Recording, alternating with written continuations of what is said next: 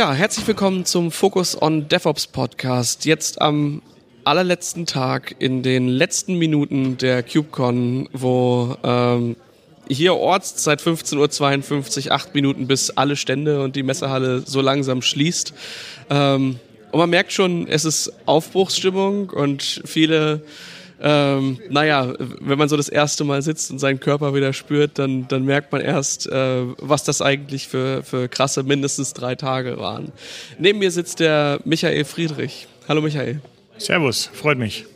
Wie waren die letzten drei Tage für dich, beziehungsweise wann hast du angefangen? Gab es noch irgendwelche Pre-Konferenzen für dich?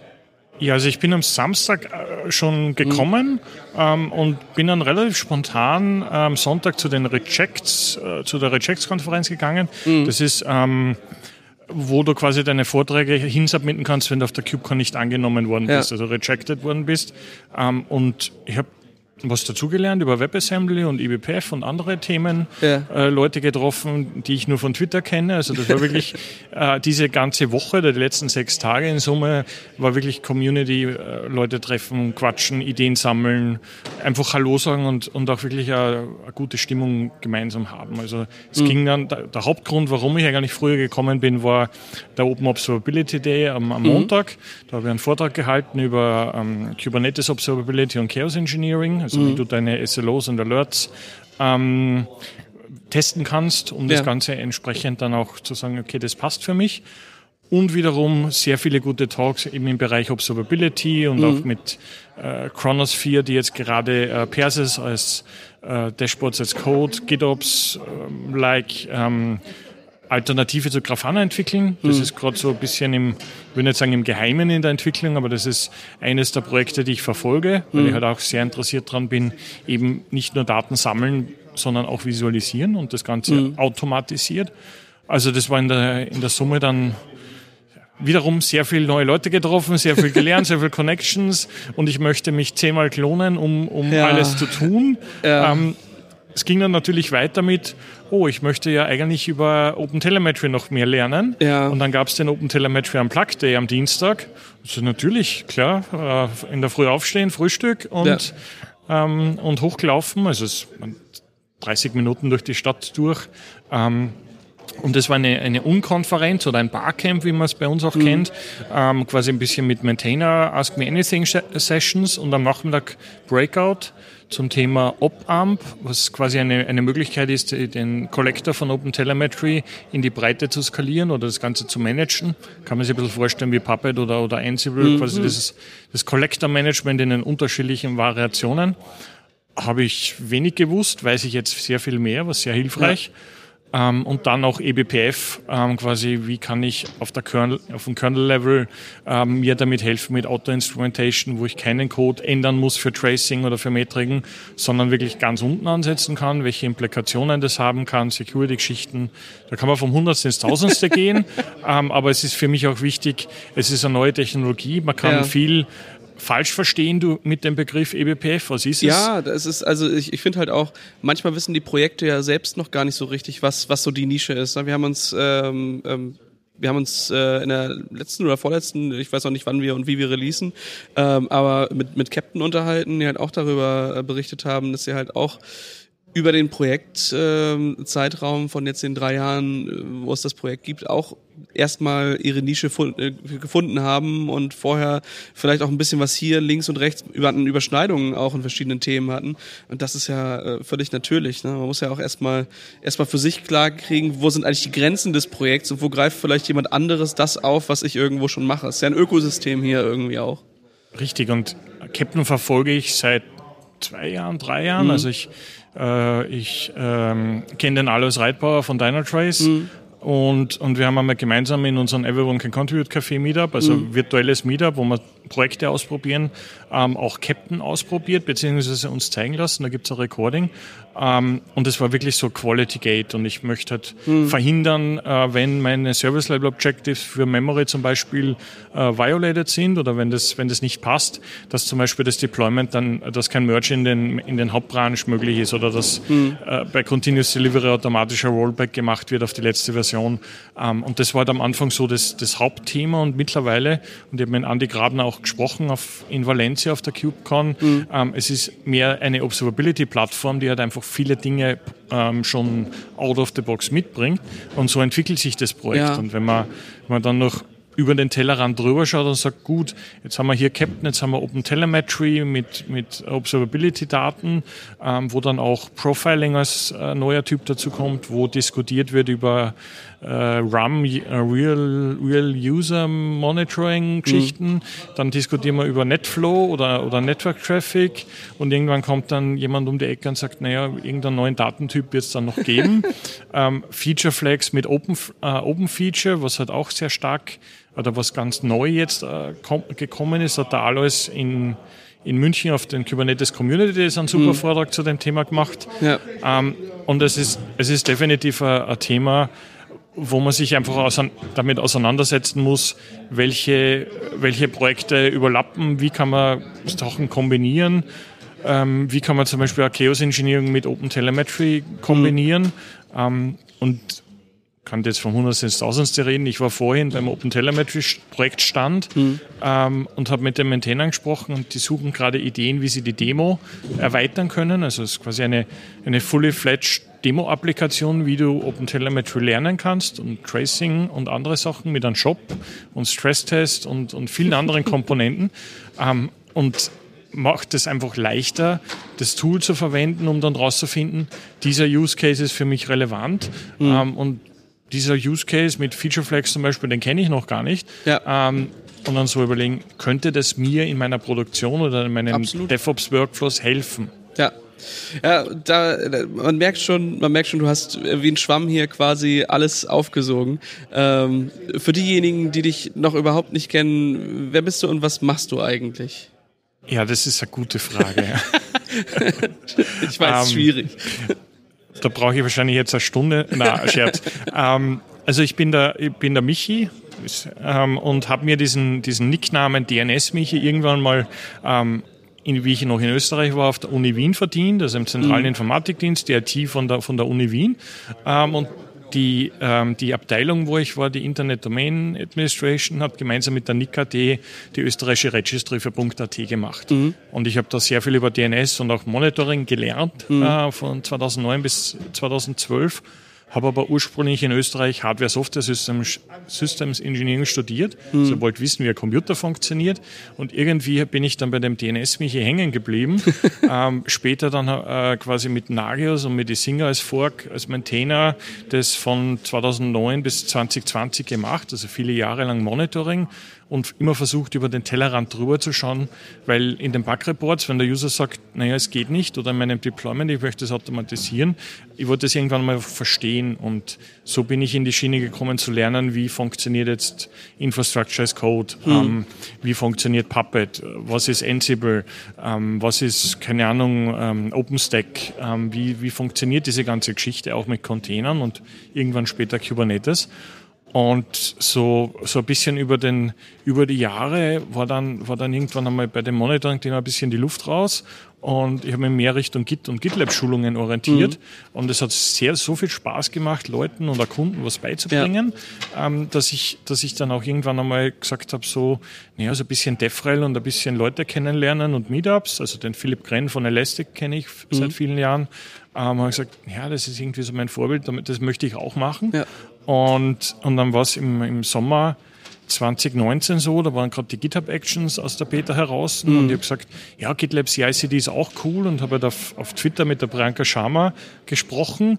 Ähm, also ja, und, und sie war damals Director of Technical Evangelism bei GitLab und äh, keine Ahnung gehabt, was das genau bedeutet und habe ein bisschen nachgelesen. Und, und sie hat dann irgendwann gesagt, naja, ihr sollt unbedingt nach, nach London kommen auf die GitLab Commit. Ja. Und das war richtig familiär und richtig so, und, und ich habe dann irgendwann später gemerkt, okay, ist ein Team-Offsite, weil, weil alle arbeiten ja. remote. Und, und dann so, irgendwie möchte ich da dabei sein. Ja. Und zwei Monate später, nach einem, nach einem GitLab-Workshop um 1.17 Uhr in der Nacht, rennt der Film des Workshops äh, in meinem Kopf und ja. ich sehe dann einen, einen, einen, Tweet auf, auf Twitter von, von unserem CEO, vom Sid, ähm, ähm, uh, join GitLab, we are, we are growing und, mhm. und so weiter und so fort, Developer Evangelist. Durchgelesen, hm, Vorträge halten, Content machen, Demos bauen, der Community helfen, Community Building. Ähm, hey, hat cool, das, ist, perfekt gepasst. das hat perfekt gepasst und dann so nach, nach Coffee Chat und Hiring über, über ein paar Wochen natürlich Hm. habe ich dann im Jänner ein Angebot bekommen und gesagt, das machst du jetzt einfach, das ist eine Chance, die kriegst du einmal im Leben. Ja, klar. Und, und so ist es dann wirklich entstanden. Und äh, das Lustige an, oder das Traurige an der Geschichte ist halt, ich bin am, am 2. März 2020 habe ich angefangen und am 15. März hat es geheißen, ja, Reisen wird in nächster Zeit ein bisschen schwierig Ah, werden. ja. Ähm, und so habe ich halt meine, meine Basis quasi mit, mit äh, Community Meetups auf der ganzen Welt halt virtuell gemacht und mit dann vielen Vorträgen. Ähm, natürlich ist die Erinnerung jetzt, du kannst zwei Jahre in zwei Wochen komprimieren. Ja. Alles, was du in Person mitnimmst, ist, hat natürlich ein gewiss, hat mehr Präsenz. Ja, es ist halt schon schon sehr anders. Ne? Vor allem wenn äh, in, Szenarien, wo es halt äh, one to many ist. Also eine Person erzählt was und dann sind viele, die halt erstmal zuhören.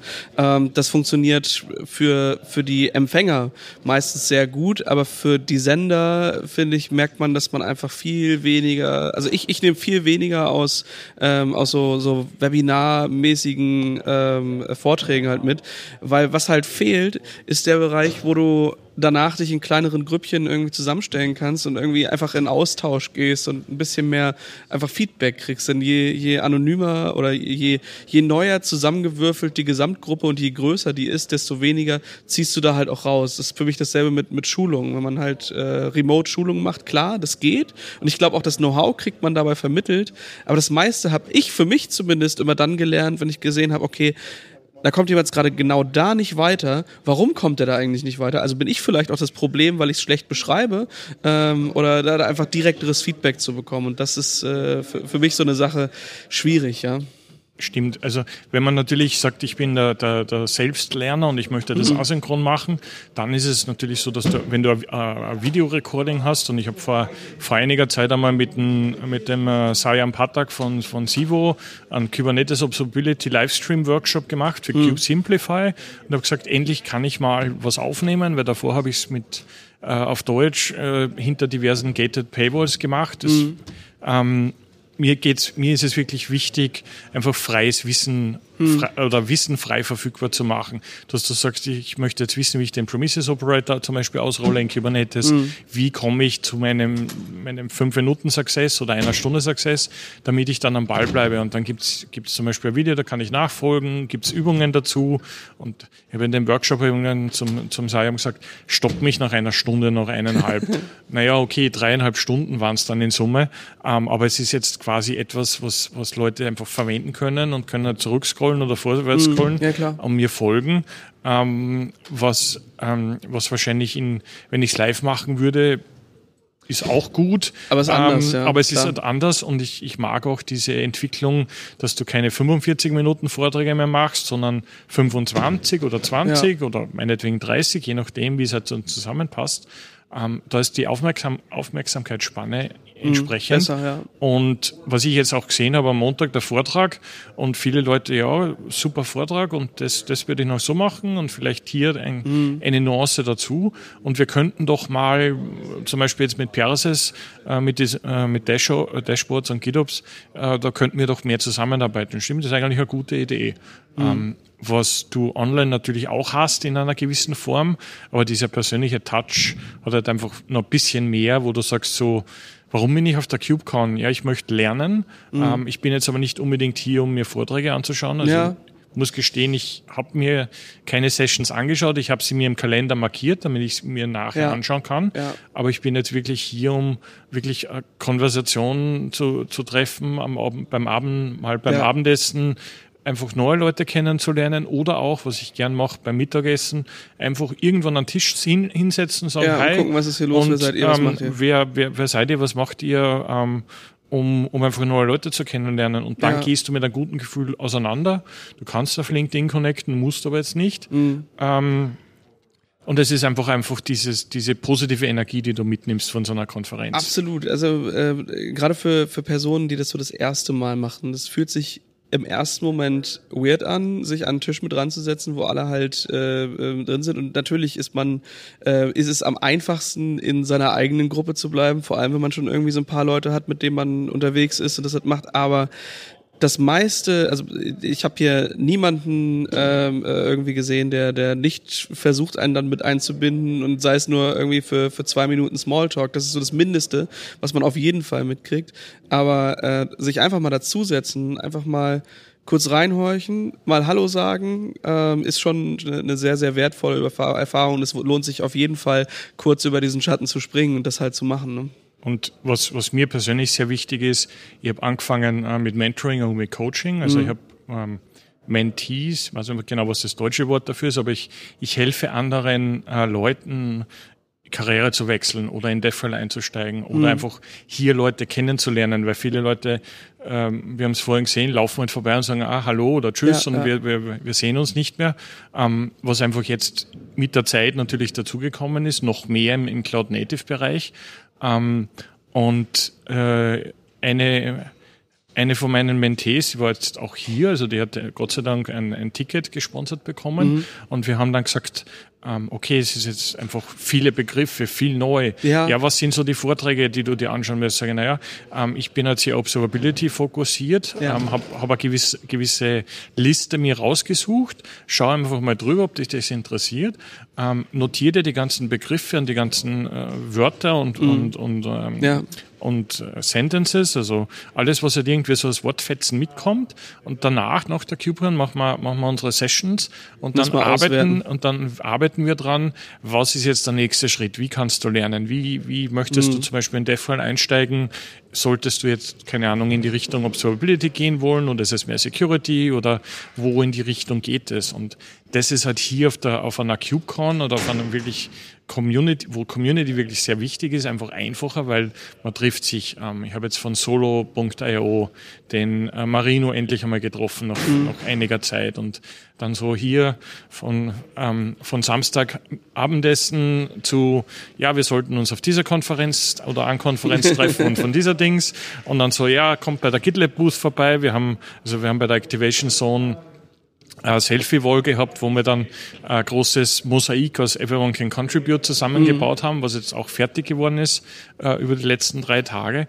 Ähm, und so, so bringt man einfach Leute zusammen und, und enabled auch Leute, die zukünftige Speaker sind, damit Klar. wir zum Beispiel einfach mehr Diversität und, und auch Inclusion ja. äh, in, in unserer Community haben, weil wenn am Ende, und das klingt jetzt gemein, äh, 60-jährige alte weiße Männer im Speakers Panel sind, dann, dann bringt uns das nichts, weil dann können wir, dann können wir als ja. Community sagen so, naja, schön, aber ja, wir müssen wirklich was dran, dran ändern und ähm, mir ist das Thema sehr wichtig und wir haben auch bei uns bei GitLab jetzt die, die Speakers Policy in der Form angepasst und gesagt, wenn das Event nicht äh, mindestens zwei Speaker von einer un unterrepräsentierten Gruppe hat, dann kommen mhm. wir nicht. Mhm. Ähm, um, um einfach diesen, dies, äh, diese, wie sagt man da, Akzeptanz beziehungsweise die Awareness zu schaffen und sagen, ähm, gemeinsam als Community mit Event-Organisern ja. und Speakern und allen anderen, wir müssen, wir arbeiten dran, dass wir einfach gemeinsam divers sind, dass wir uns wohlfühlen, die unterschiedlichste Kulturen, ähm, Ansichten, Religionen, wie auch immer, dann einfach zusammenkommen ja. ähm, und ja, einfach gemeinsam lernen, gemeinsam wachsen. Das es bringt ja auch nichts, wenn man sich die ganze Zeit als geschlossene Gruppe gegenseitig selbst feiert, weil man dann eben den Bezug zu dem, was um einen herum passiert, eben verliert. Und äh, ich, ich glaube, das ist so ein bisschen wie, wie so mit, mit den Königreichen von vor hunderten von Jahren, äh, wo dann einfach am Ende äh, einfach nichts mehr Gutes bei rumkommt. Und das einfach regelmäßig zu, zu durchmischen und auch neue Eindrücke reinzukriegen und unterschiedliche ähm, Ansichten auch kennenzulernen, ist das, was einem hilft, auch ja, ich sag mal nachhaltig auch einfach erfolgreich zu bleiben. Also es ist ja nicht nur nicht nur, äh, dass es dass es eben äh, für die Förderung äh, von von Newcomern halt irgendwie wichtig ist, sondern ähm, es ist für die Organisation und für die ganze Gemeinschaft sehr nützlich und relevant, genau das zu tun, weil es ansonsten einfach äh, vor die Hunde geht. Und es ist dann genau der Punkt, wo du dann auch, wenn du eine Community aufbauen möchtest oder wenn du die Community einfach vorwärts bringen möchtest, du möchtest ja sagen, Open Source, ja, wir contributen alle und im, zu den ganzen CNCF-Projekten. Mhm. Es ist sehr, sehr wichtig, dass es nicht nur Firmen gibt, die jetzt Maintainer stellen, ja. ähm, sondern dass es natürlich auch individuelle Contributors gibt. Und sowas kannst du nur stemmen, wenn es eine, eine lebende Community ist, ja. wenn, es, wenn es divers ist, wenn, wenn sozusagen alle Spaß dran haben, gemeinsam was zu schaffen, um dann auch so Themen anzugehen wie, wie kann ich zum Beispiel meine Kunden davon überzeugen, dass sie zu Open Source contributen. Also wenn ich jetzt als Firma ähm, ein CNCF-Projekt zum Beispiel am Laufen habe oder ein eigenes Projekt habe, was ich als Open Source zur Verfügung stelle, wie kann ich dafür sorgen, dass dafür, dass da Leute mitmachen wollen? Und ja. ähm, zum Beispiel, wenn es dann ein Open Core äh, Produkt oder Projekt ist, wie, wie bei GitLab, dass du dann auch deine eigenen Kunden davon überzeugen kannst, hey, das hat einen gewissen Mehrwert, wenn du mhm ähm, auch deine eigenen Features oder Wünsche halt einbauen kannst, weil der Source ja eh schon da ist. Es ist ja mhm. zwar andere Lizenz, aber ähm, der, der eine Kunde baut das Feature ein und jemand anders sagt, ey cool, da baue ich noch was on top und so ja. geht es dann halt weiter. Ähm, und das hat mein Kollege, der Brandon, hat einen Vortrag jetzt hier auf der KubeCon gehalten zu dem Thema, wie du eben Customers to Contributors, wie du mhm. diese, diesen Weg auch gehen kannst, weil natürlich du musst die Awareness schaffen und natürlich dann auch intern dafür Werbung machen, sagen, das ist wichtig, wir brauchen einen, einen Open Source Champion und wir, ja. wir müssen dafür auch Ressourcen stellen. Natürlich. Ähm, damit du sagst, jemand könnte jetzt zum Beispiel bei GitLab in Ruby oder in Go oder in Frontend Vue.js oder auch vielen anderen Themen einfach kontinuierlich dazu beitragen, dass das Produkt besser wird. Ähm, und wenn es natürlich in der, in der Open Source Variante drin ist, perfekt für alle, ähm, um einfach diese Awareness zu schaffen. Es ist jetzt nicht nur ein Maintainer oder eine Firma, die jetzt quasi das treibt, sondern wir können das gemeinsam besser machen. Und das ist ja so, das ist auch so, was rausgekommen ist bei der Keynote ähm, am, am Mittwoch und auch am Donnerstag. Ähm, der, der Open Source Gedanke ist sehr hoch und ja. die, es gibt, ähm, ich habe jetzt die, die Namen nicht mehr im Kopf, ähm, aber es war eine Slide dann in der Keynote auch von der Priyanka dabei. Diese, diese Member im, C, im CNCF sind committed, noch mehr in Open Source zu investieren in den nächsten Jahren ähm, als schon bisher. Ja. Ähm, das heißt, die Maintainer von den CNCF-Projekten können jetzt darauf hoffen, beziehungsweise es sollte so sein in, in der Zukunft, dass einfach noch mehr ähm, Ressourcen im Sinne von ähm, man hat einfach äh, nicht nur eine Stunde mal Zeit untertags, sondern wirklich Fulltime-Maintainer, ja, ja, ja. die, die wirklich dazu beitragen. Und ich sehe das natürlich bei, bei OpenTelemetry und Prometheus und auch Kubernetes. Ähm, da sind einfach viele Engineers, die einfach genau das machen und das vorwärts treiben. Und das ist wirklich eine, eine super Sache, weil du natürlich beyond Vendors gehst. Ja. Du bist natürlich Competitor unter Umständen in Natürlich, dem Feld. Aber trotzdem ah. gibt es ja die Möglichkeit, da auch gemeinsam dran zu arbeiten. Das finde ich auch hier schön, ja. Also äh, trotzdem natürlich Überschneidungen auch da sind und jeder irgendwie versucht, seinen Market Share irgendwie auch zu erweitern und auch irgendwie bezahlende Kunden zu kriegen, um dann auch äh, entwickelnde Personen mit bezahlen zu können.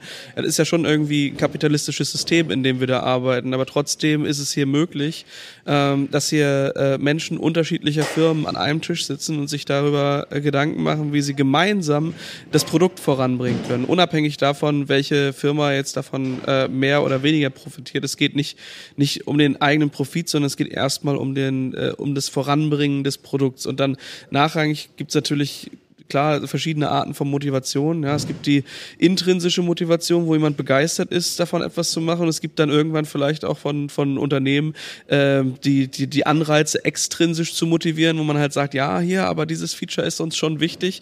Wir packen jetzt irgendwie diesen Stapel Geld hier hin und wir wollen, dass das irgendwie implementiert wird und dadurch auch eine Art Motivation schaffen können, beides dann miteinander zu verbinden. Und ich glaube, all das ist halt, ist halt wichtig. Du brauchst diejenigen, die dafür leben. Äh, man braucht auch die Organisationen, die versuchen, versuchen irgendwie ihren Teil davon mit reinzubringen. Ähm, und am Ende ist dann aber das Wichtigste, und das ist so das Schöne an der Linux beziehungsweise auch an der CNCF, dass diese riesige Organisation da ist, ähm, um das alles ein bisschen zu koordinieren, zu verteilen und die, die Projekte da halt auch weiter voranzubringen. Aber das, ähm, das Thema mit, mit Open Source ähm, bringt mir auf, auf, auf den Gedanken, dass man natürlich nicht, nicht nur äh, Manpower quasi oder, oder Manpower ist jetzt ähm, Zeit oder Entwicklungsressourcen zur Verfügung stellen muss, sondern auch andere Open Source Projekte zum Beispiel einfach enablen kann. Ähm, und wir haben ja gerade vorhin kurz drüber gesprochen, ähm, das quasi Open Source Programm von GitLab, wo du als dich als Open Source Projekt einfach auch bewerben kannst und dann Zugriff auf die, äh, die Ultimate Enterprise Version bekommst, wo du dann, äh, wo du das einfach alles benutzen kannst, wo dann auch Dinge dabei sind, wie jetzt Security Scanning oder äh, SQL Scanning, um bestimmte Prozesse auch im Open Source Bereich einfacher zu machen, weil es natürlich in der heutigen Zeit auch im, im Rahmen von diversesten Attack äh, Möglichkeiten, wie man böse Dinge tun kann, äh, einfach in die Richtung geht, naja, ähm, wie kann ich auch Open Source sicherer machen? Mhm. Ähm, Im Rahmen, weil da muss ich mich nicht auseinandersetzen damit, welchen Scanner und wie integriere ich das, naja. sondern du hast die Möglichkeit, jetzt eben in das GitLab Open Source Programm mit einzusteigen, um dann das Ganze zu verwenden und was was in, in Zukunft natürlich noch mehr dazu kommt, ist alles, was Supply Chain Security betrifft, ja. im Sinne von Salsa Attestation, was jetzt auch in GitLab schon drinnen ist. Ähm, und da kommt auch dann noch viel mehr dazu. Also das ist ein kurzer Sprung in die, äh, was ist neu in GitLab Schiene mhm. natürlich ähm, wo der Fokus einfach wirklich sehr stark auf dem Security-Thema liegt, aber auch natürlich, wenn du in die Richtung äh, Observability zum Beispiel gehst. Wir haben vor einiger Zeit äh, Obstrace acquired, mhm. um eben den, den äh, Observability, die Integration oder wie sagt man am besten, die, ähm, die, die Observability-Daten zu sammeln, was Metriken sind, was Traces sind, was viele andere Dinge sind, die du dann zum Beispiel in einem Kubernetes-Cluster mit dem, mit dem Agent aufsammelst, ähm, oder eine, eine Möglichkeit schaffst, das aufzusammeln und dann natürlich entsprechend zu visualisieren, zu korrelieren, zu sagen, ähm, wenn jetzt ich etwas deployen, mein, mein äh, Kubernetes-Cluster, die Applikation läuft und aus irgendeinem Grund ist, äh, habe ich einen Memory-Leak drinnen zum mhm. Beispiel, den ich aber nur triggern kann, wenn ich äh, ein äh, Chaos Engineering mit DNS mhm. mache, mhm. was in meinen Vorträgen auch eine Demo ist. ähm, kommen wir wieder zurück zu DNS, Michi. Genau, kommen wir wieder zu DNS, Michi. Das hat eine gewisse Relevanz in dem, in dem Bereich. Ähm, und das, ich habe dieses Problem mit Memory Leaks und nur bei DNS auch mal in der Vergangenheit selber erlebt. Und das hat mir mhm. zwei Monate die Bank gekostet mit Burnout und Co. ähm, also geistigen Burnout, mhm. nicht, Gott sei Dank nichts Schlimmes in, in anderer Form, aber es war so, eigentlich würde ich das gerne irgendwie abfangen können oder schon mit, mit haben. Und ich bin, äh, bin sehr froh, dass wir das jetzt bei GitLab auch mit mit anfangen mit einzubauen in den, in den nächsten kommenden Versionen ähm, und auch zum Beispiel um ein, ähm, ein äh, Unified Backend für Observability-Daten zu schaffen, wo dann, wo dann auch zum Beispiel jetzt Error-Tracking mit drinnen mhm. ist. Also wir haben ja ähm, äh, Sentry-kompatibles Backend oder Integration mhm. äh, in GitLab drinnen und mit ClickHouse ist es jetzt in der, in der aktuellen Beta äh, auf gitlab.com, also in der SaaS-Plattform, ähm, damit du halt Error-Tracking zum Beispiel verwenden kannst. Und irgendwann zu einem späteren Zeitpunkt kommt dann auch Self-Managed. Und, und so ist es jetzt auch wieder eine Reise Richtung Observability, also großes Thema. Natürlich, jeder spricht drüber. Und ich bin natürlich dann auch, ähm, versuche am Ball zu bleiben, jetzt hier auch auf der KubeCon. Mhm. Viele verschiedene Leute. Ich kenne natürlich halt tausend, tausend Leute mittlerweile oder noch mehr. Ähm, und, und einfach Ideen sammeln und eben auch äh, eBPF, großes, großes Stichwort. Okay, muss ich jetzt Kernel Development machen, muss ich es verstehen? Ja, ich mhm. soll es irgendwann verstehen. Ich könnte natürlich auch hier gerne und sagen, ich verwende Cilium oder Tetragon für Security und Observability oder auch Falco in die Richtung. Ähm, schau mir an, was Pixie macht, wo du dann verschiedene, wo du auch Observability for Developers hast. Aber im Grunde möchte man natürlich auch die Technologie dahinter verstehen, ja. um dann später zu sagen, okay, das macht jetzt in einem DevOps-Workflow Sinn, ja. ähm, dass du das auf der Plattform in GitLab irgendwie mit drinnen integriert hast. Ähm, und mein, eines, like, von meinen Zielen oder von meiner Rolle als Developer Evangelist ist dann auch zu sagen, was könnte in Zukunft sein? Oder ich sehe in der Community diesen, dieses Thema, wir sollten es vielleicht im Produkt einbauen. Also ich mache dann auch selber Feature Requests auf ähm, und sage, das könnte dann etwas sein und vielleicht durch meine Vorträge auch inspiriere dann Kunden und User zu sagen, hey, das ist, das klingt nach einer coolen Idee. Ähm, und ich möchte gerne einfach Und bei eBPF ist es wirklich so, ich lerne gerade sehr viel selbst dazu. Mhm. Wie kann ich das jemandem erklären, der es noch nicht weiß? Und aktuell bin ich so, ich kann es ungefähr, aber es ist halt ein riesengroßer äh, Learning-Prozess, um das Ganze dann halt ähm, eben auch hier mit unterschiedlichsten Personen einfach auszutesten und zu sagen, mhm. haben wir das jetzt richtig verstanden? Ja. Hm, was gibt's denn da sonst noch? Und ähm, ich war jetzt leider nicht auf dem EBPF Day quasi am Montag, ähm, aber es ist die, die Vorträge sind dann eher auf YouTube, also es ist ja halt zusätzlich nochmal eine Möglichkeit, einfach mit der Community auch zu lernen. Und das ist, glaube ich, das Wichtigste auch hier. Ich glaube, das ist auch ähm, was, was ich, was ich allen irgendwie empfehlen würde bei, ähm, bei Events dieser Größe. Ich meine, ähm, bei der CubeCon ist es ähm, schon so, dass dann halt, also das, das offizielle, die Keynote startet halt am Mittwoch. Ähm, trotzdem ist es definitiv sinnvoll, irgendwie schon am Wochenende anzureisen, beziehungsweise spätestens am Montag mit dabei zu sein. Und wenn es nur dafür ist, um hier ein bisschen auf den Fluren rumzugucken und zu schauen, wer da so ist und was man da so macht. Also es gibt manche Sachen natürlich, die, ähm, die kann man auch danach noch haben. Also die ganzen Vorträge werden ja eh aufgezeichnet. Das heißt, ähm, sich jetzt den ganzen Tag vollzupacken, nur mit Talks, ähm, mit Sachen, die mich jetzt schon, ich sag mal, auf dem Radar interessieren, aber jetzt nicht unmittelbar betreffen. Das sind so Sachen, wo ich sagen würde, okay, äh, wenn man, wenn man noch den, den Kopf dafür hat, weil hier so viele Einflüsse sind, sich dann ähm, den halben Tag in Vorträge zu setzen, dann fein. Aber ähm, äh, gerade wenn es so, so äh, mal gucken, was das so tut und wie mir das helfen kann, das, was so ein bisschen weiter weg ist, das kann man halt auch gut noch im Nachgang machen. Aber das, was du halt nicht wiederholen kannst, ist die, die Möglichkeit, einfach mit den Menschen in Kontakt zu treten, die, die, äh, die vielleicht schon eine Lösung für dein Problem haben. Oder ich weiß nicht, vorhin äh, mit, mit Kollegen, die haben seit ähm, drei, vier Wochen locker schon äh, daran rumgekämpft, äh, dass sie ihre Bildpipeline, also ihr lokales Bild-Environment für Argo zum Laufen kriegen und ähm, haben halt ein bisschen anderes Setup als das, was bei GitHub in der README steht. Und es lief halt einfach die ganze Zeit nicht. Und die haben das jetzt halt genutzt, ähm, haben geguckt, okay, wo sind hier die Argo Core Developer, haben sich da jemanden geschnappt und sich einfach hingesetzt und geschaut, okay, wie, wie kriegen wir das jetzt hin? Wie können wir irgendwie ähm, dann halt das, was wir jetzt umsetzen wollen, da halt auch wirklich reinbringen? Und da kriegt man natürlich auch gleich die weiteren Informationen.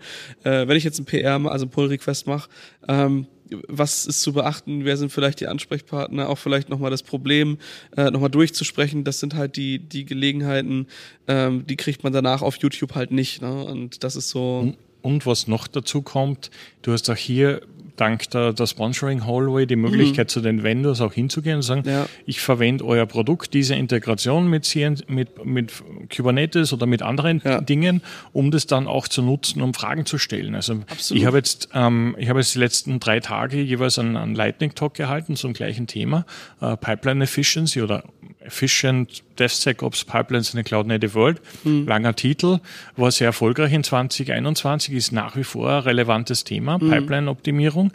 Ähm, und dann kommen so, so Fragen, also ja, Operational Container Scanning, also dass du in deinem Kubernetes-Cluster die laufenden Images scannen kannst auf Vulnerabilities ähm, nicht nur das, was jetzt GitLab kennt oder was ja, im, sondern was auch das, was tatsächlich halt läuft und was ich seit genau, zwei Monaten schon nicht mehr deployed habe. Was jemand anders mhm. vielleicht mal deployed hat, ja. um dann zum Beispiel ähm, zu, zu reviewen, um zu sagen, naja, warum darf jemand anders da was deployen? Das sollte so nicht sein. Ja. Das müssen wir persistieren in Git und um dann halt zu sagen, ich verwende jetzt den Agent for Kubernetes zum Beispiel mit GitLab, mhm. der jetzt entweder ähm, Push-based über CI/CD geht quasi oder auch GitOps, also wo du das Pull-based Modell fährst, ähm, was übrigens in der in, größtenteils in der freien Version mittlerweile auch verfügbar ist. Mhm. Also wenn es jemand verwenden möchte mit GitLab, in der, in der Enterprise-Variante oder Premium sind dann äh, speziellere, ich teile es mit verschiedenen Gruppen und Projekten, mhm. also mehr mit ABAC und, und naja. quasi größeren Teams zu arbeiten. Aber die Grundfunktionalität ist da.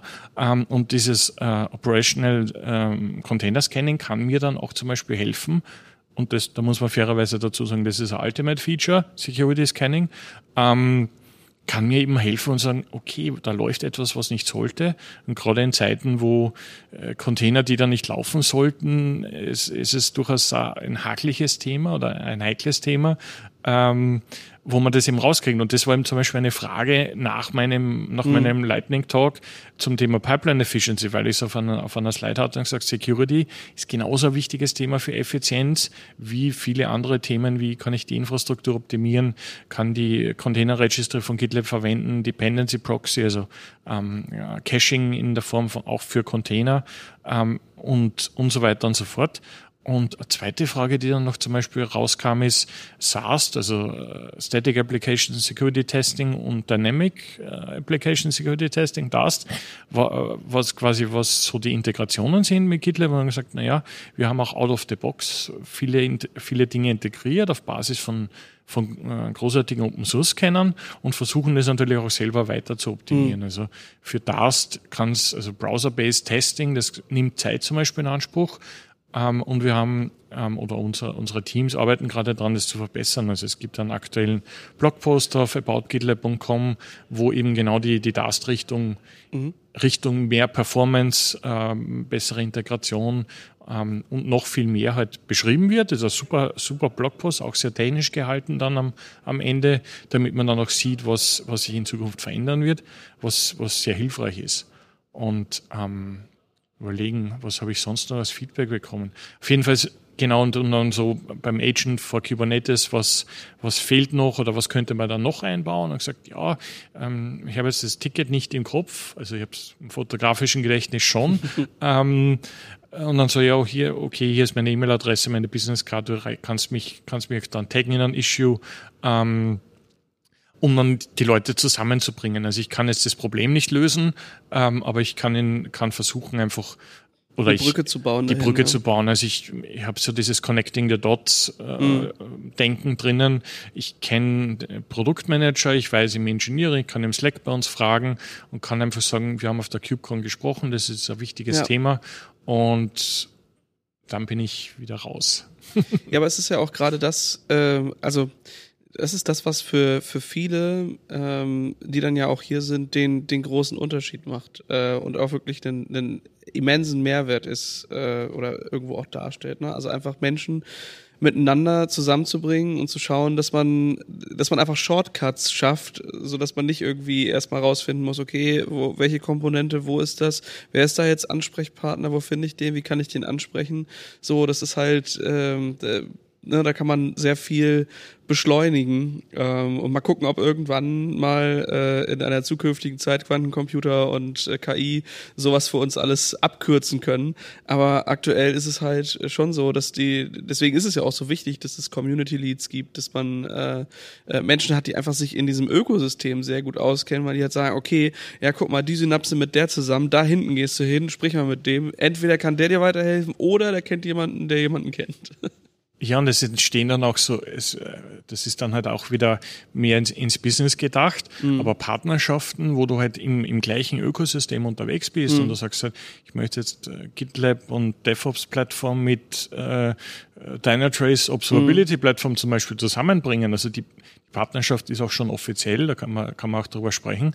Ähm, aber es entstehen auch neue Ideen und mhm. auch neue, neue, ah, ihr macht ja das in, in, dem Bereich und in dem Bereich, ja, dann äh, machen wir mal, dann treffen wir uns hier.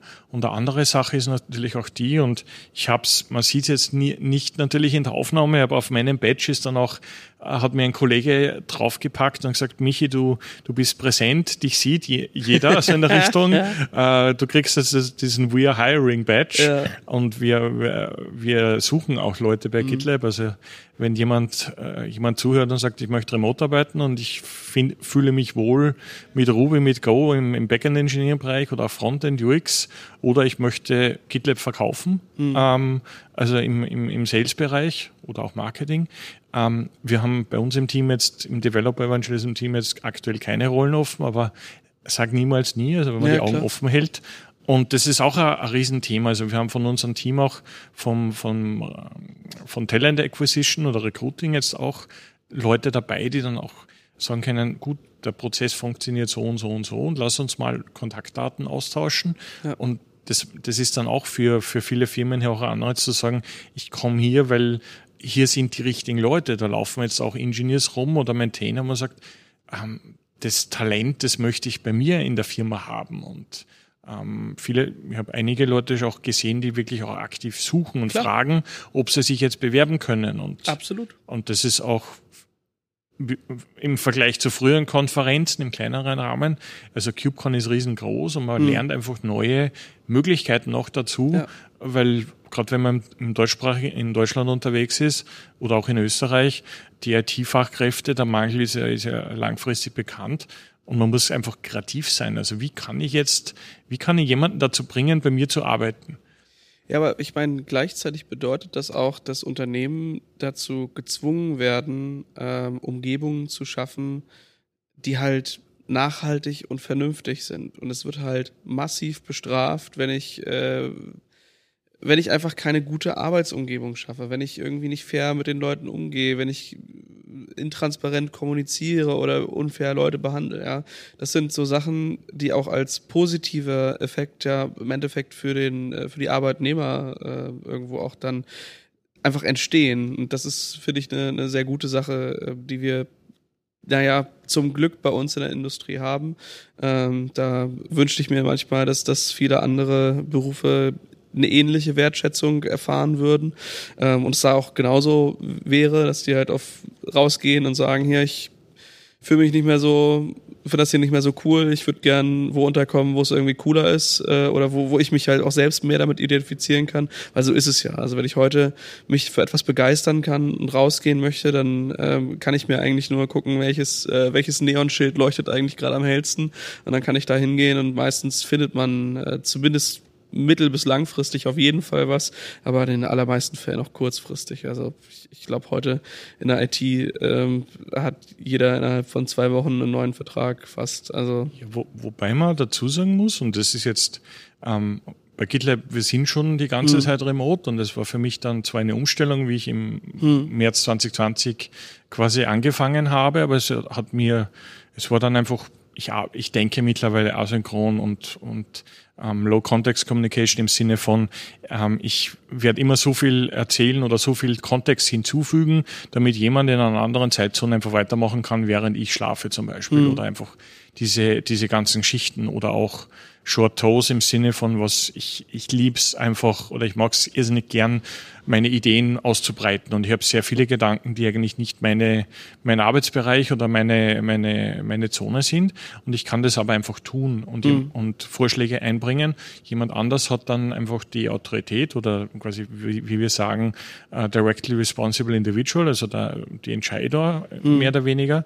Ähm, und das ist etwas, diese ganze Remote-Geschichte und auch Transparenz, ähm, wo dann auch andere Firmen das lernen können und das auch sehen.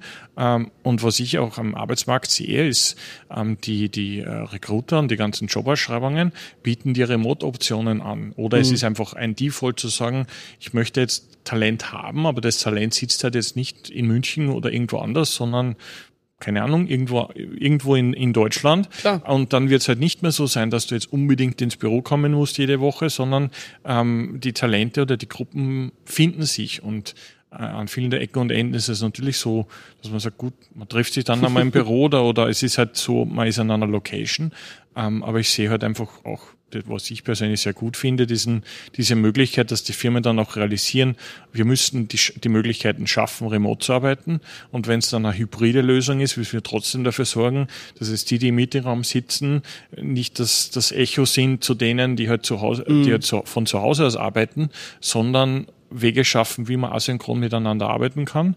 Ähm, und nach dem wählen dann aber auch die Leute aus und sagen, ich möchte jetzt vielleicht ein bisschen reisen und ein bisschen von hier remote aus arbeiten, weil es einfach für, mein, für meine Lebensqualität besser ist. Und man ist, man hat halt nur ein Leben und nicht zehn Versuche. Ja, klar. Ähm, wo ich dann auch sage so, äh, ja, ich äh, bei GitLab, also ich habe schon meinen, meinen ungefähr acht Stunden Rhythmus, weil ich mich da einfach wohler drinnen fühle. Ähm, aber wenn ich einmal einfach länger arbeite, weil es ja gerade wichtig ist, also San Francisco ist halt minus neun zu, zu Deutschland, ähm, dann arbeite ich einmal am Abend was, dafür arbeite ich am nächsten Tag halt einfach weniger oder den Vormittag nichts und zwinge mich auch selber mehr in, in Paid Time Off, also quasi Zeitausgleich oder Urlaub rein, weil ich sag, ähm, es bringt nichts, wenn ich dann die nächste Woche müde bin und, und dann kommt nichts vorwärts. Und Klar, es gibt natürlich immer mal, mal Phasen, wo man irgendwie, also ich finde es halt auch immer, wenn man begeistert an etwas arbeitet, äh, ja, dann sitzt man da halt und dann dauert es halt lange. Oder auch hier auf, auf so Konferenzen.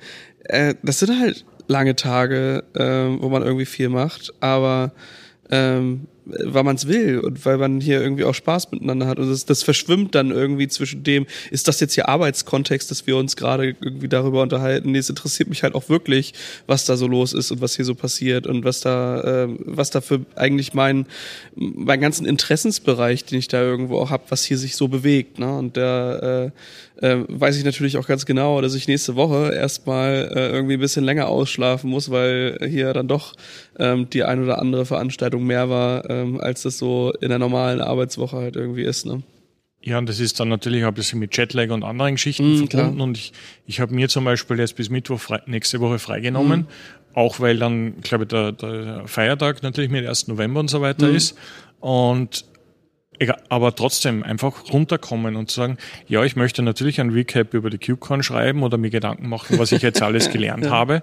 Ähm, meine Kollegen sind jetzt ein bisschen im Slack gespammt worden, weil ich natürlich einfach tagesaktuelle Informationen oder was ich gelernt habe, halt geteilt habe. Mhm. Das wird aber natürlich später in, einer, in, ein, in ein Issue gepackt, ja. beziehungsweise dokumentiert oder auch Aktionen getroffen aus, aus dem Ganzen. Ähm, aber wenn du dir keine Pause gönnst, sondern es Nein. geht halt sofort ja. weiter, das, das funktioniert halt nicht. Ja. Und früher war ich halt so, ja, hurra, Open Source und viel gemacht und auch in der Freizeit dann noch. Ähm, und das war halt in der Summe einfach hat es nicht zu dem geführt, was ich gerne gehabt hätte. Ja. Ähm, und jetzt bei, bei GitLab habe ich einfach wirklich auch die Rolle des, ähm, des Advokats oder des Evangelisten und ich bin jetzt kein Ingenieur und ich möchte natürlich irgendwann mehr oder auch möchte auch Ruby on Rails lernen und mehr contributen, aber es ist dann auch so, ich muss nicht und mhm. ähm, ich kann mit dem, was ich aktuell tue und ich habe jetzt keinen Stundensheet, wo die CubeCon drin steht mit, keine Ahnung, äh, zehn Stunden am Tag oder sonst was. Mhm. Ähm, ich habe nur irgendwann gemerkt, gestern ist man dann irgendwann mal die, äh, sind mir die, Deut äh, die englischen Vokabeln dann irgendwann mal ausgegangen, mhm. weil, weil der Kopf dann irgendwann müde ja, wird. Ja. Ähm, heute ist es wieder besser, nachdem ich gestern gesagt habe, wir haben ein Teamdiener, wir, also ich habe die, die, meine, meine Kollegin, die, die Fatima, noch nie getroffen seit einem mhm. Jahr. Äh, und wir haben gesagt, wir gehen, wir gehen in eine Sushi-Bar und haben jetzt einmal eine gute Zeit für, für, für ein paar Stunden. Und dann so Abendevent, ja, okay, äh, ich gehe jetzt in mein Hotelzimmer und nehme mal äh, mhm. ein Timeout, weil ich halt einfach am letzten Tag genauso fit sein möchte wie, ja. wie am ersten.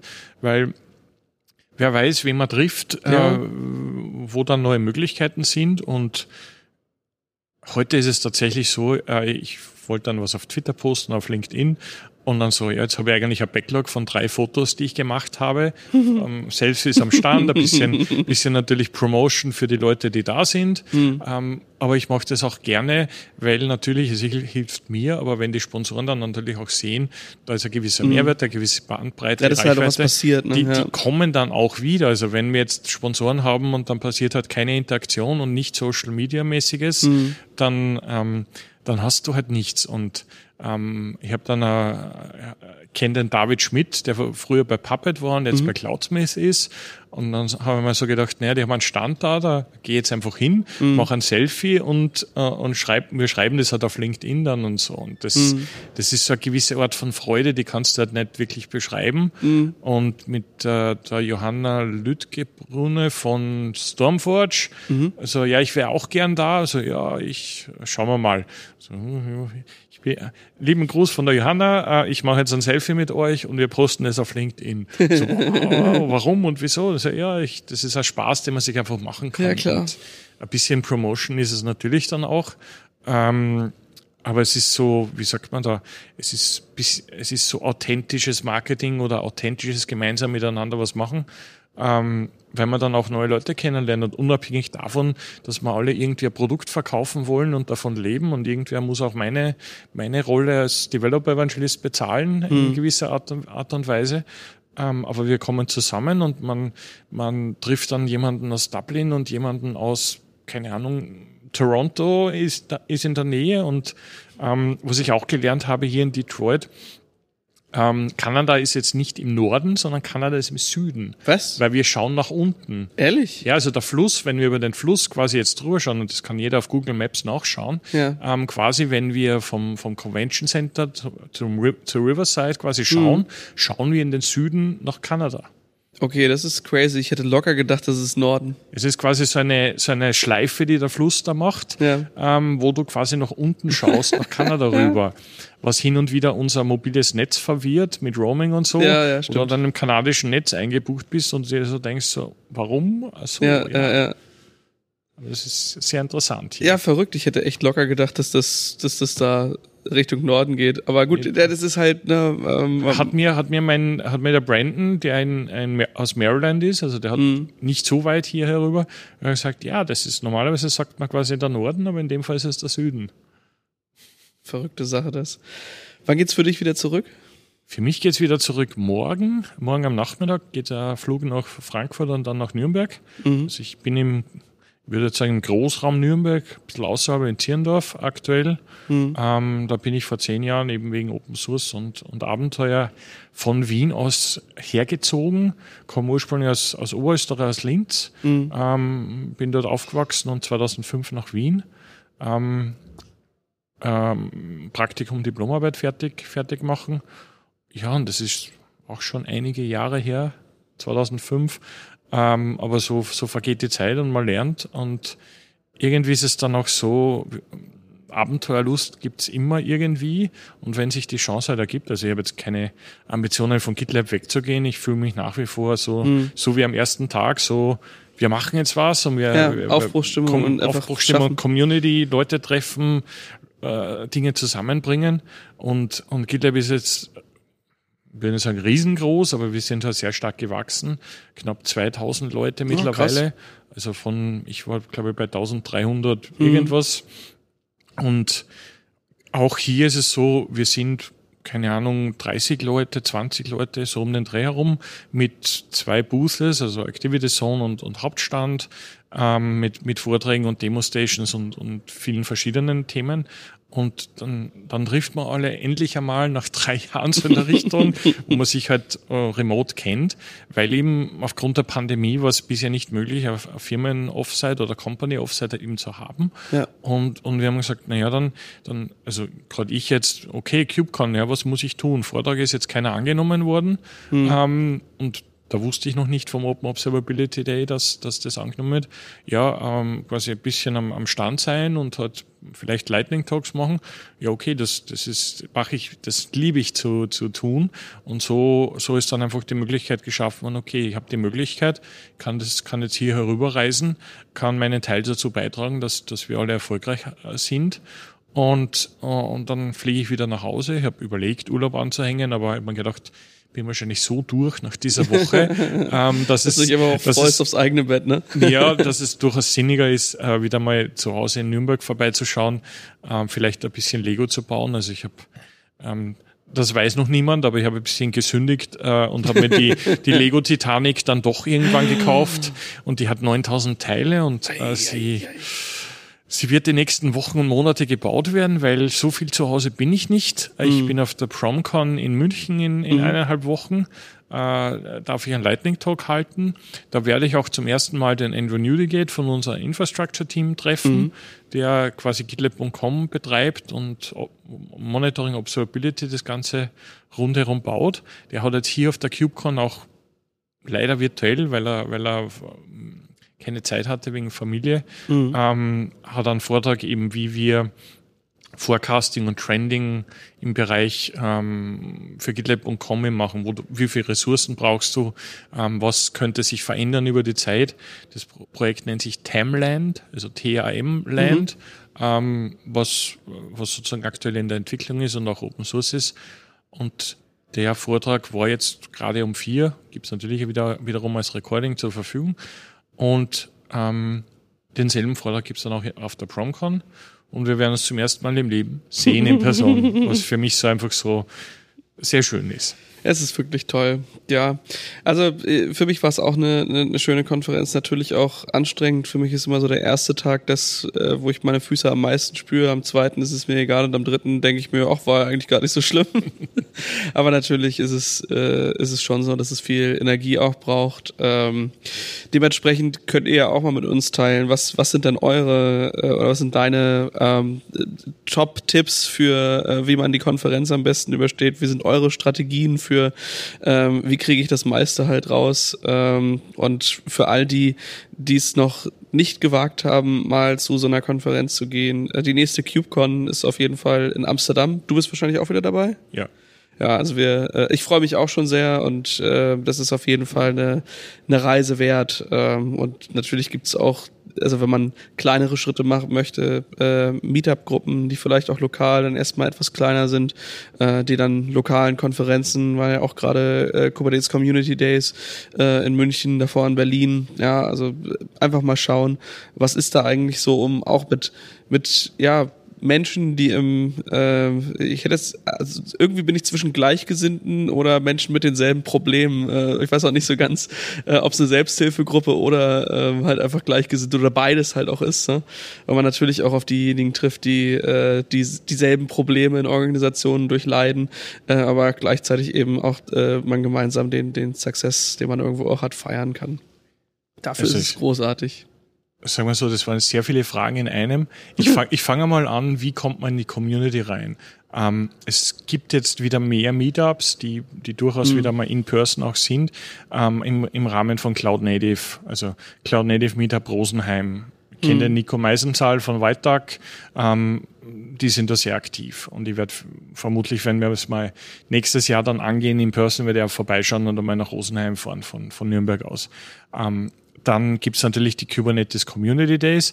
In Amsterdam ist im Februar, da ist gerade der CFP auch, also der Call for mhm. Papers auch mhm. offen.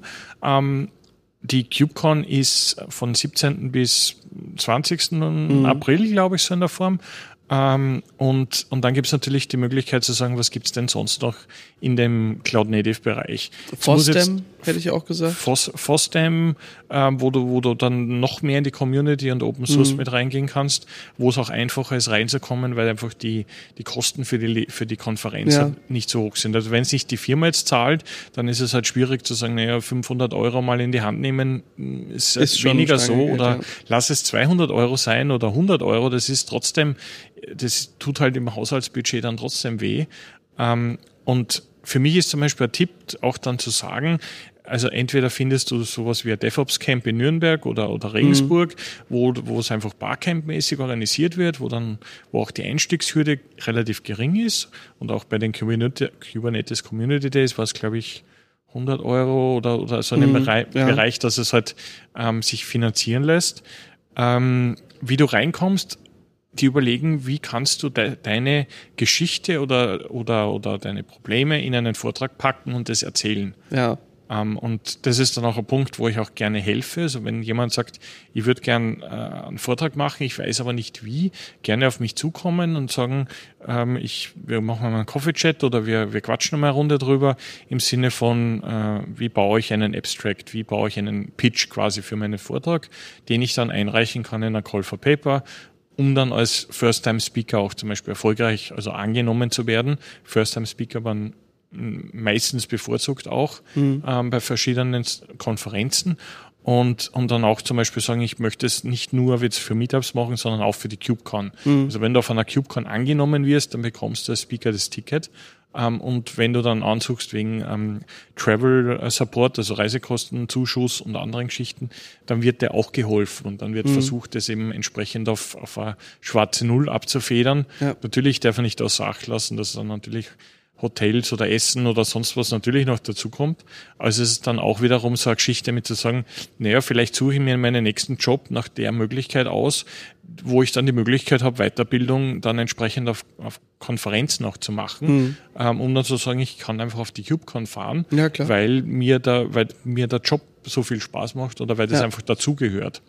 Ähm, was dann einfach eine gewisse Form von, welche Firmen haben das Ansehen, das auch zu fördern, um dann eben die richtigen Talente anzuziehen. Weil Absolut. Ich würde mir aktuell, wenn ich auf der Suche wäre, genauso eine Firma suchen und sagen, ich möchte reisen und ein bisschen Leute kennenlernen, was gibt's so am Arbeitsmarkt und sagen, ja, diese Rolle klingt interessant, die bietet mir das aber nicht, ja, tut mir leid, dann äh, next one so in ja. der Richtung. Und, ja, klar. Ähm, wenn du jetzt dann die Möglichkeit eben hast, auf einer KubeCon zu sein, ähm, oder, oder sei es jetzt auf einer, anderen, auf einer anderen Konferenz, die auch über mehrere Tage geht. Das Wichtigste ist, ähm, trink, viel trinken. Ja. Ähm, also immer irgendwo ein Wasser parat haben und hier auf der CubeCon gibt's überall Stationen, wo du, wo du Wasser ziehen kannst. Ähm, oder auch dann in der frühen Kaffee ähm, wichtig in der Früh frühstücken, Mittagessen, Abendessen, also den, den geregelten ja. Ablauf und das nicht einfach sagen, naja, mache ich mal eine Pause, weil mach ich habe keine Zeit. Ich gehe nochmal eben schnell in den Talk und auf einmal gibt's gar nichts mehr genau, zu essen. Genau, also der Talk, ja, der Talk hat nicht die Wichtigkeit gegenüber dem, dass du deinen, deinen äh, Haushalt quasi im Reinen hältst, weil ansonsten würde ich dann auch sagen, so irgendwann auf, auf Wiedersehen. Hm. Und ähm, das Gefühl, wenn man müde ist, nicht zu sagen, ich mache jetzt durch und ich gehe jetzt noch auf die Party und jetzt mache ich das hier, hm. sondern auch mal zu sagen, und das für mich ein gewisser Lerneffekt zu früher, ähm, ich möchte, ich, also ich am nächsten Tag möchte fit sein und selbst wenn ich jetzt zum Beispiel nicht Sponsor bin und auf einem Stand mhm. stehe, sondern einfach Vorträge, mir Vorträge anschauen möchte, Leute treffen möchte, ich möchte fit sein, ich möchte lachen, ich möchte, möchte das nicht irgendwie äh, Kopfe haben und dann. Du möchtest Spaß haben und nicht als genau, Zombie hier durchwandeln. Genau, und das ist so, ich möchte, möchte einfach alles mitnehmen, was geht. Ja. Ähm,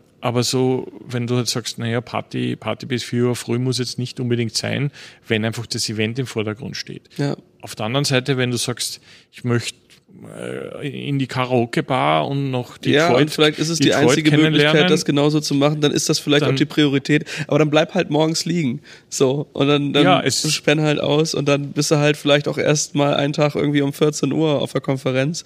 Aber äh, da, da muss man dann halt priorisieren und dann irgendwie auch die Energie Richtig wieder und, aufladen. Ja. Und wenn du, wenn du zum Beispiel jetzt, so wie ich jetzt hier unterwegs bin, also ich habe ein GitLab-T-Shirt an und ich repräsentiere GitLab, ähm, dann ziehst du das vielleicht manchmal vorher aus aus. nee, ähm, dann es ist egal, ob ich jetzt ein T-Shirt ja, anhabe oder nicht. Ähm, es ist halt einfach etwas, wo du dann äh, wo, du, wo ich dann auch dafür Sorge trage, dass ich einfach ähm, nicht, nicht komplett äh, kaputt aus der Wäsche schaue, ja. sondern okay, man, man sieht es mir jetzt schon ein bisschen an, dass ich müde bin, ähm, aber das geht halt auch allen so. Also das Verständnis ist natürlich dann auch dafür da. Ähm, aber es ist, ich bin halt um 10.30 Uhr, wenn, wenn der Stand offen ist, bin ich halt da. Mhm. Und wenn mein, wenn halt die Sachen äh, zu tun sind und so weiter und so fort. Natürlich hilft jeder zusammen, dass es dann auch passt.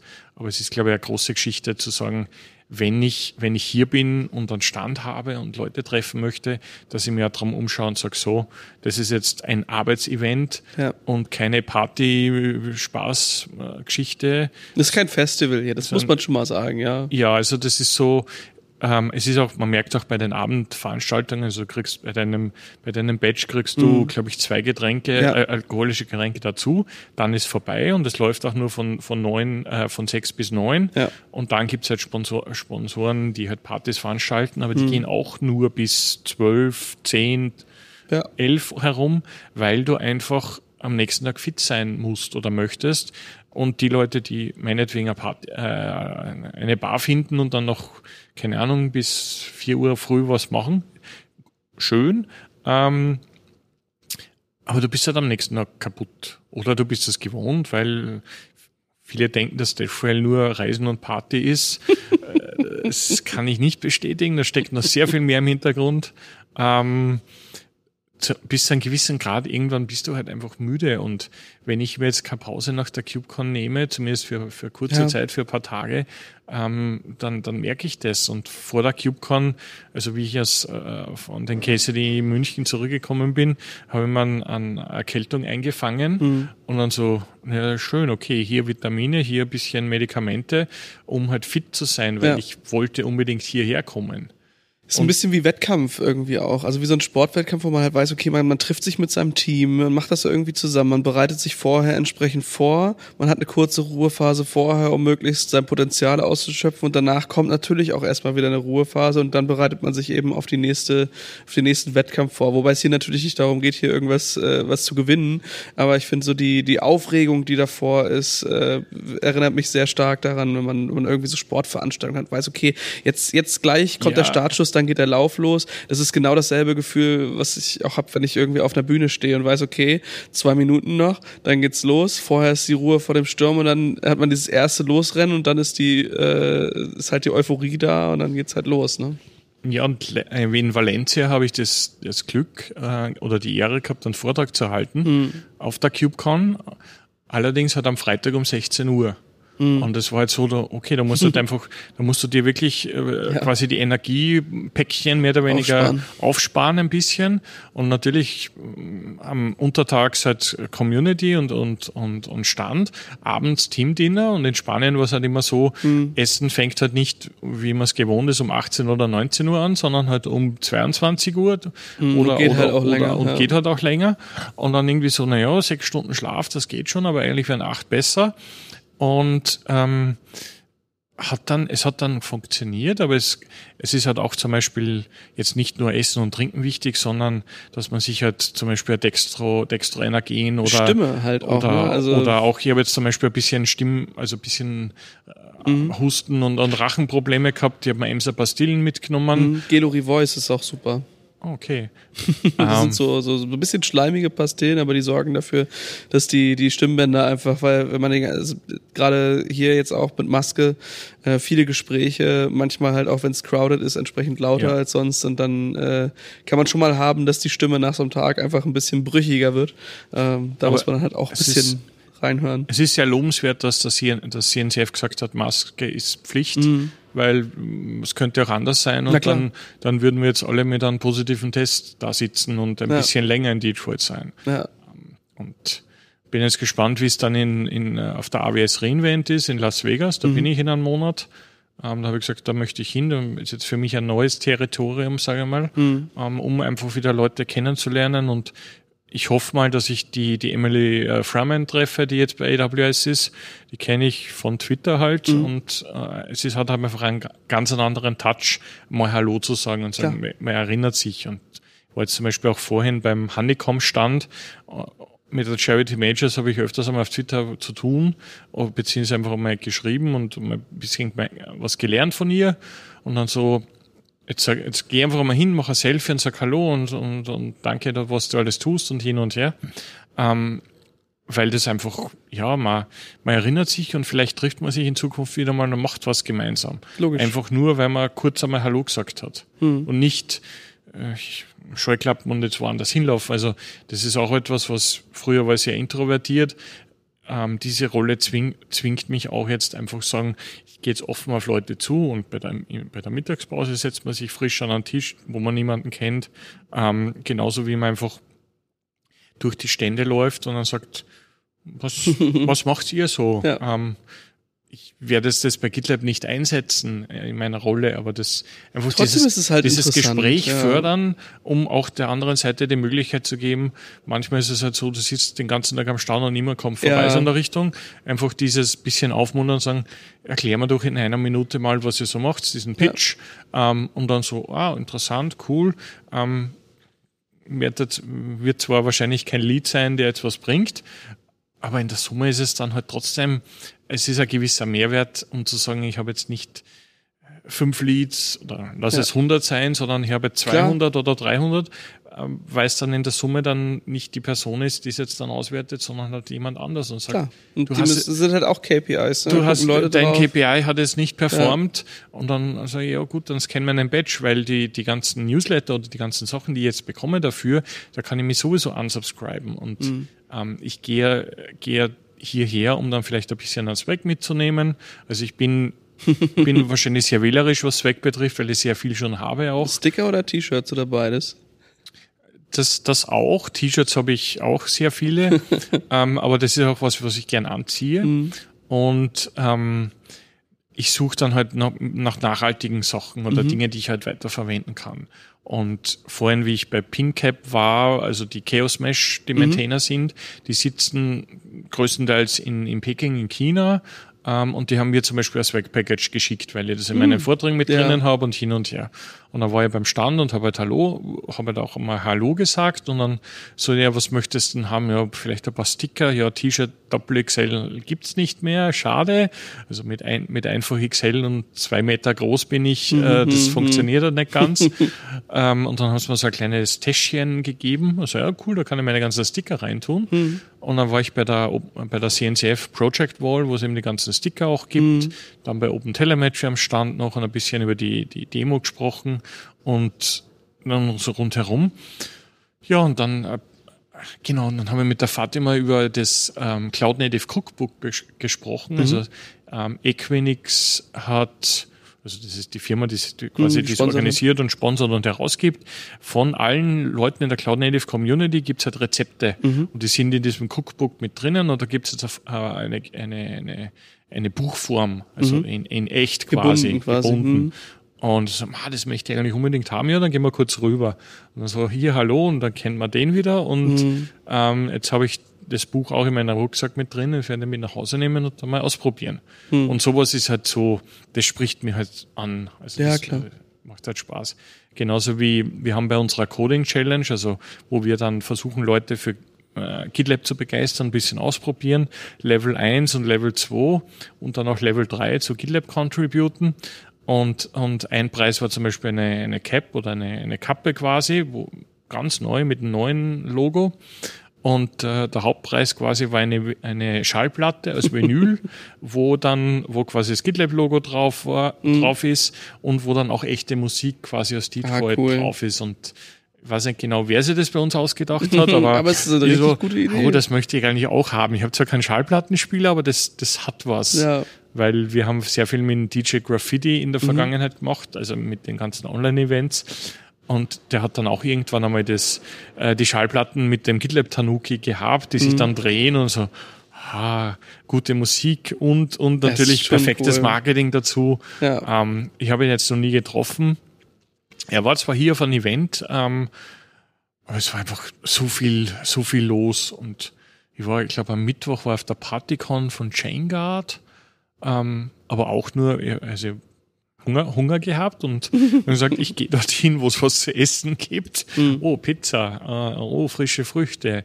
Äh, mhm. Und dann zwei Bier, zwei Bier getrunken, Bud Light. Light war, Light war sehr light, Gott sei Dank.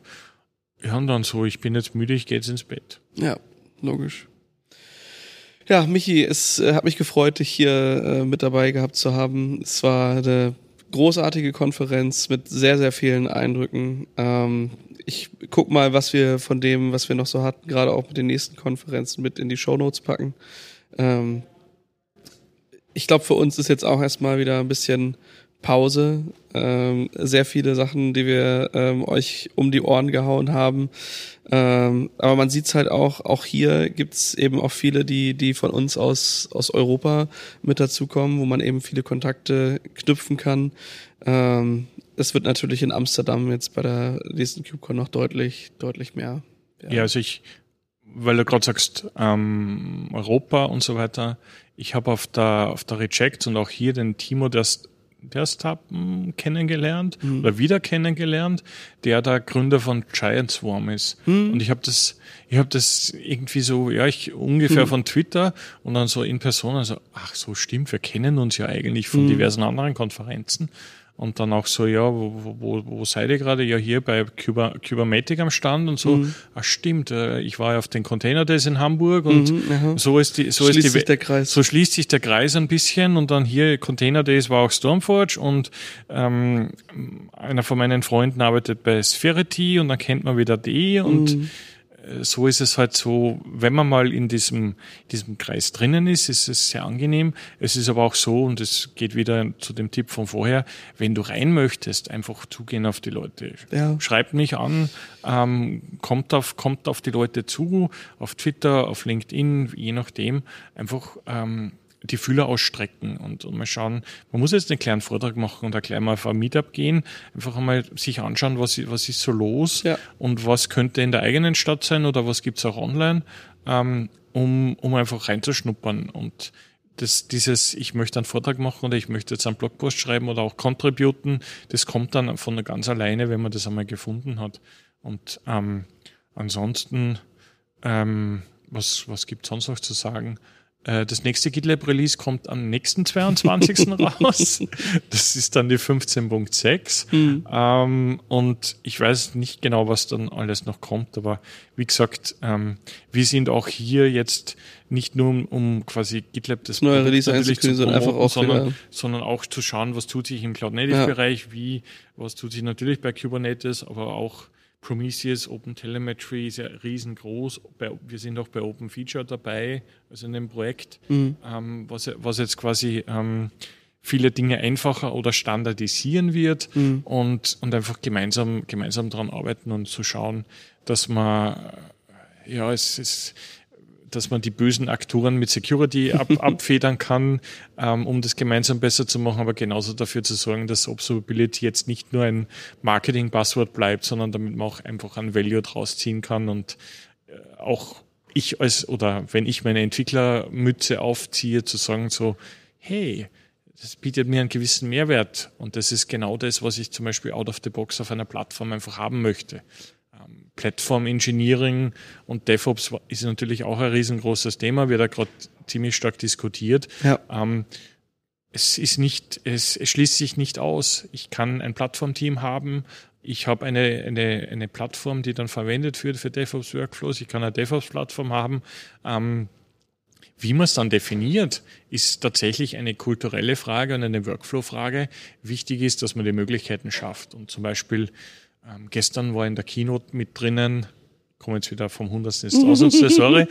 ähm, das, möchte, das möchte ich nur kurz erzählen. Überhaupt kein Problem. Ähm, von, von VMware, ähm, die, die Whitney Lee hat, hat eine Keynote gehalten, eben wie, was Plattform-Teams quasi schaffen, wie du Kubernetes abstrahieren kannst, mhm. wie du APIs äh, zur Verfügung stellst, wie du dann GitOps-Workflows draufbauen kannst, um dann eine also muss man sich das Recording dann von der Keynote anschauen, das war sehr mit, mit Rainbow-Farben und gezeichnet, sehr äh, quasi eine Spider-App dann irgendwo hin deployen und während das Ganze erklärt worden ist, ist im Hintergrund die Live-Demo gelaufen, die dann auch eine Webseite deployed hat in mhm. fünf Minuten, zehn Minuten, ähm, wo du dann auch diesen Mehrwert siehst, okay, das Plattform-Team provided die eben diese APIs und das consumable zu machen, ähm, um dann zu sagen, hier meine CI/CD-Workflows und alles andere draufgepackt ähm, oder, oder, oder das Git-Repository und dann funktioniert es. Und diese Awareness schaffst, schaffst du halt mhm. natürlich auch nur, äh, wenn alle drüber sprechen, in einer zivilisierten Variante. So, wenn es auf, wenn sich jetzt auf Twitter irgendwelche Leute äh, beschimpfen, dass äh, ja, DevOps, DevOps ist dead. Nein, DevOps ist nicht dead und hast das einfach das ist halt keine richtig produktive Diskussion. Das, ne? Ja, das ist halt so, ich möchte mein Produkt pushen und dann, dann siehst du halt irgendwelche Promotions. Ja. Im, Endeffekt geht es aber darum, dass du deine Probleme löst ähm, und, und sagst, naja, DevOps ist jetzt für mich ein Workflow. Ähm, natürlich ist es bei GitLab auch eine gewisse Form von Marketing und DevOps-Plattform, ähm, aber in der Summe verwendest du das, du ziehst deinen Nutzen daraus. Ähm, und ob du das jetzt Platform Engineering nennst oder DevOps Team oder, oder wie auch immer, kommt dann halt einfach darauf an, wie es gebaut ist. Und viele Firmen haben Platform Teams schon jetzt oder eine, ein Cloud-Team, was eine Plattform betreibt, damit die Entwickler oder die, die Leute, die es verwenden wollen oder müssen, das entsprechend äh, verwenden können. Also früher mit Pessler zum Beispiel äh, ein paar Kontakte oder ein paar Freunde dort, die eben genau sowas machen. Mhm. Und man sagt so, ja, die aktuelle Diskussion, das hatten wir schon mal. Genauso wie ähm, GitOps hatten wir schon mal, Infrastructure as Code. Ähm, da, da, kann man vom Hundertste ins Tausendste mit Klar. reingehen. Ähm, Im Endeffekt wichtig für uns alle ist, bis zu einem gewissen Level, ja, Marketing und so weiter und so fort. Ähm, ich möchte einfach unseren Usern und Kunden was an die Hand geben und sagen, so kannst du deine Probleme lösen. Ähm, wie das dann tatsächlich dann heißt, ist egal. Wichtig ist, ja. dass du nicht zehn, zehn verschiedene Tools zusammenbauen musst, sondern eine gewisse Out-of-the-Box-Experience bekommst. Und wenn du dann noch einen, einen Lego-Baustein oder einen Technik-Baustein draufbauen möchtest, hast du immer noch die Möglichkeit, weil eben viele Dinge Open Source sind und, ähm, und wir alle gemeinsam am, wie sagt man da, vor der Greater Common Good gemeinsam an Dingen arbeiten, die dann äh, für alle zur Verfügung stehen. So, everyone can contribute. Das sind schöne Schlussworte. Feedback könnt ihr uns wie immer dalassen unter podcast.sva.de. Damit schließen wir jetzt hier die, äh, ja, die Serie rund um die CubeCon North America 2022 ab. Ähm, und ich freue mich schon auf die nächsten äh, Sachen, die da kommen. Michi, vielen Dank, äh, dass du mit uns geredet hast. Deine Insights rund um die, äh, ja, um die Con und eigentlich ja auch die, die ganze Community mit uns geteilt hast. Es war mir ein Fest, dich dabei zu haben. Vielen Dank. Einfach mich kontaktieren auf, auf Twitter, DNS Michi oder auf LinkedIn. Mhm. Ähm, ich schreibe auch einen Newsletter, der sich obsindev.news nennt, wo ich dann auch über die KubeCon ein bisschen schreiben werde und neue Einblicke in Observability, DevOps und so weiter und so fort. Das packen wir euch natürlich in die Show Notes. Danke. Bis dann. Ciao. Ciao.